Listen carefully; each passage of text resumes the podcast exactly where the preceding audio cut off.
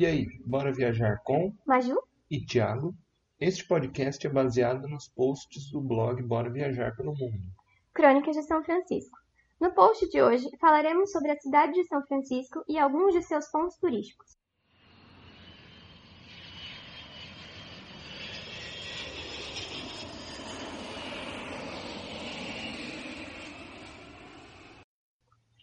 Então, conta um pouco sobre a cidade de São Francisco.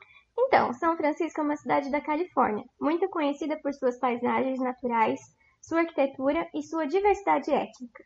O nome da cidade californiana é em homenagem ao santo Francisco de Assis, fundador da Ordem dos Franciscanos. Lá deviam ter muitos índios, né? Então, os primeiros habitantes da cidade foram os índios costanoanos. Em 1776, os espanhóis se estabeleceram na região, a comando do capitão Juan Bautista de Anza. Fundaram um quartel-general e uma missão. Os Estados Unidos se apossaram da cidade em 1846. O importante fator que gerou um período de rápido crescimento da cidade foi a corrida do ouro da, na Califórnia, em 1848. E é lá que acontece aquele verão do amor, né? Sim, durante a Segunda Guerra Mundial, São Francisco foi porto de embarque para a Guerra do Pacífico. E após a guerra, por alguns fatores, a cidade passou a adotar o Verão do Amor e o movimento pelos direitos dos homossexuais, a transformando em um centro de ativismo liberal nos Estados Unidos. Lá São Francisco fica entre placas tectônicas, né? Teve algum grande terremoto lá? Então, o grande marco trágico da cidade foi o terremoto ocorrido em 18 de abril de 1906, no qual foi seguido por um incêndio durante três dias consecutivos, destruindo diversos pontos turísticos e matando mais de 450 pessoas. Durante a reconstrução de São Francisco, a cidade sediou a Exposição Internacional Panamá Pacífico em 1915. Hoje, a cidade é um importante centro financeiro e bancário, como também um destino turístico internacional. Lá tem uma das sete maravilhas, né? Qual é o nome mesmo? Então, uma das sete maravilhas do mundo moderno é a Golden Gate Bridge, que é o cartão postal de São Francisco também. Durante a sua construção, foi instalada uma rede de segurança abaixo da ponte para impedir que os trabalhadores caíssem. Só que 11 perderam suas vidas e 19 foram salvos. Uma outra curiosidade da Golden Gate é que houve muitas opiniões sobre a sua cor.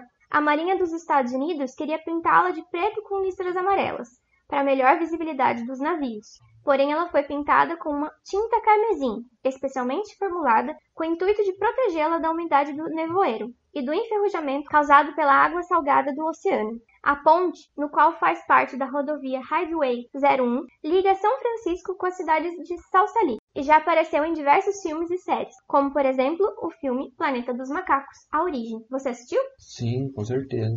E lá tem um tem um pier famoso, né? É um número. Eu não lembro o número que é. Qual que era? Então, a cidade possui diversos piers e cada um com um, número. E um deles é o Pier 14. Ele é, um, é pouco conhecido pelos turistas e é possível, quando você está no pier, ver toda a cidade. A famosa escultura de arco e flecha do Cupido de São Francisco e a Bay Braid. Ele também é muito usado pelos pescadores locais e conta com uma série de placas de metal com um trecho do poema O Mar e as Colinas. Você lembra qual que é o nome do, do autor? É. Rudyard Kipling, né? Ah, é isso mesmo. Manuel da Bolsa, não, né? Não. Outro ponto turístico famoso da cidade é o Fair Building. Sabe sobre ele? Não sei, conta um pouco pra Então, a sua construção foi iniciada em 1896 e só terminou dois anos depois. Ela tem uma torre do relógio que foi inspirada na torre da Catedral de Sevilha, e o local conta com dois andares, sendo o primeiro com vários restaurantes e lojas, e o segundo funciona a administração do prédio e salões para eventos. Lá também é possível encontrar queijos, vinhos, azeites, pães, cafés e ainda curtir o clima da Baía de São Francisco. Nossa, parece muito legal lá. Alcatraz fica lá perto de São Francisco, não fica? Sim, ela é uma ilha localizada na Baía de São Francisco. Você sabia como ela foi usada? Para que, que ela foi construída? Não sei como é que é. Então, ela foi usada para base militar que abrigava equipamentos militares e aproximadamente 200 soldados, e também como um complexo penitenciário para muitos indígenas marginalizados pela expansão norte-americana. Mais tarde, em 1934, o complexo penitenciário se transformou em uma prisão de segurança máxima, com rígidas regras e programa disciplinar, que abrigou bandidos como Al Capone. Ao longo dos anos, Alcatraz teve um total de 14 tentativas de fugas mal sucedidas, e devido ao seu alto custo de manutenção, a prisão federal foi fechada em 1963 e seus presos e funcionários foram transferidos para a penitenciária de Marion, no estado de Illinois. Desde 1976, a ilha de Alcatraz é considerada patrimônio histórico e hoje é um misterioso ponto turístico que atrai diversos turistas pela aventura em desbravar a região, descobrir sobre os crimes e repressões de um período da história norte-americana. Lá tem um café famoso. Putz, eu esqueci o nome. Como é que é o. É o Café Trieste. Esse mesmo. Ele foi aberto em 1956 por Giovanni Giotta, também conhecido como Papa Gianni. Hoje é uma rede internacionalmente conhecida. As paredes dessa cafeteria, você sabia que elas são decoradas com fotos de celebridades que já passaram por lá? Hum, não sabia.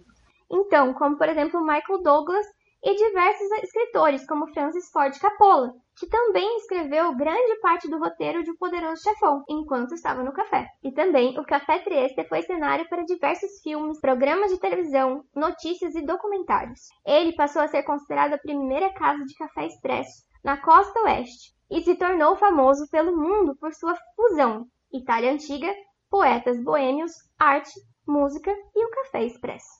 Nossa, deve ser muito bom esse café lá, né? Típico italiano. Agora só falta você me falar que em São Francisco tem uma fábrica de chocolate.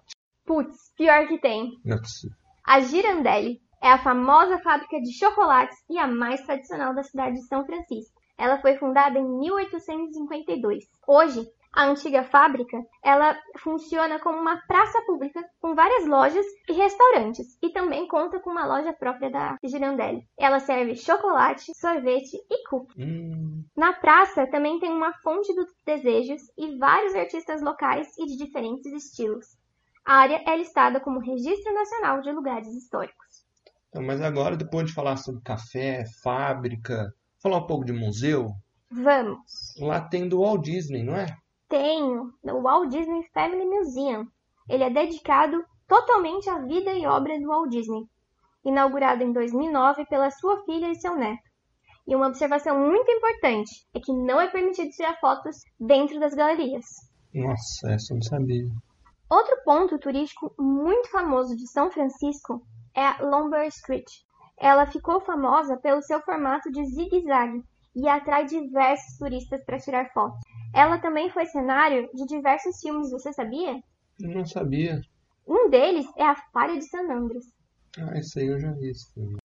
E conta um pouco daquela praça que é o cartão postal lá de São Francisco. É a Alamo Square. É uma praça que é permitido levar cachorros e fazer piquenique. Olha que delícia. E ela também ficou famosa na cidade por conta das suas casinhas coloridas, as Painted Ladies, as Senhoras Pintadas, ou também conhecidas como as Seis Irmãs. Elas aparecem em diversos filmes e séries, como na abertura das séries Full House e Fuller House. E qual é o nome daquele bairro hippie que tem lá em São Francisco? É o Haight-Hasburg. Ele também é chamado de The Height. O bairro já foi moradia da classe média com casas vitorianas durante a época da criação do Golden Gate Park. Em 1960, jovens foram para lá em busca de droga, música e amor livre, no chamado Summer of Love, Verão do Amor, erguendo a bandeira hippie e instaurando um modo de vida alternativo que vai contra o capitalismo. O bairro conta com a clássica loja de discos, a Moeba, e as casas de James Joplin e a banda Grateful Dead. Outra área muito famosa da cidade de São Francisco, Balmy Alley, é um beco de arte. No começo, ele era pintado pelos artistas como forma de expressão da sua indignação para com os direitos humanos e dos abusos políticos, contendo referências a países e culturas latino-americanos. Seu primeiro mural é datado de 1972, que foi pintado por uma equipe de mulheres que se referiam como as La Mujeres Muralistas. Hoje, o beco está em constante mudança e aborda uma infinidade de estilos e assuntos, desde os direitos humanos até a gentrificação local. E você sabe sobre o Twin Peaks? Então, conhecido também como os Picos Gêmeos, ele é o segundo ponto mais alto de São Francisco e tem as, uma das vistas mais bonitas da cidade. O mirante ele é classificado como uma área natural, uma reserva protegida para o desenvolvimento da vegetação nativa e faz parte dos parques de recreação de São Francisco. E você sabe alguma curiosidade para finalizar? Então, você sabia que há mais de 150 anos a Levis Stratos Co. criou e patenteou o primeiro jeans do mundo em São Francisco? É a Levis 501. E uma outra curiosidade é que o biscoito da sorte foi inventado na cidade californiana e não na China, nos anos de 1890 e início de 1900. E hoje possui uma fábrica desses biscoitos que é aberta à visitação, a Golden Gate Fortune Cooks Factory, e fica na Chinatown. Nossa, por essa eu não esperava. Quase ninguém sabe sobre isso. Você tem alguma dica para quem está indo para São Francisco? Tenho. Você não pode deixar de andar no famoso bondinho. E também, independente do clima que estiver pela manhã, sempre leve um casaco, pois à tarde a temperatura pode mudar drasticamente. Tá bom. Quando eu for para lá, vou lembrar dessas dicas.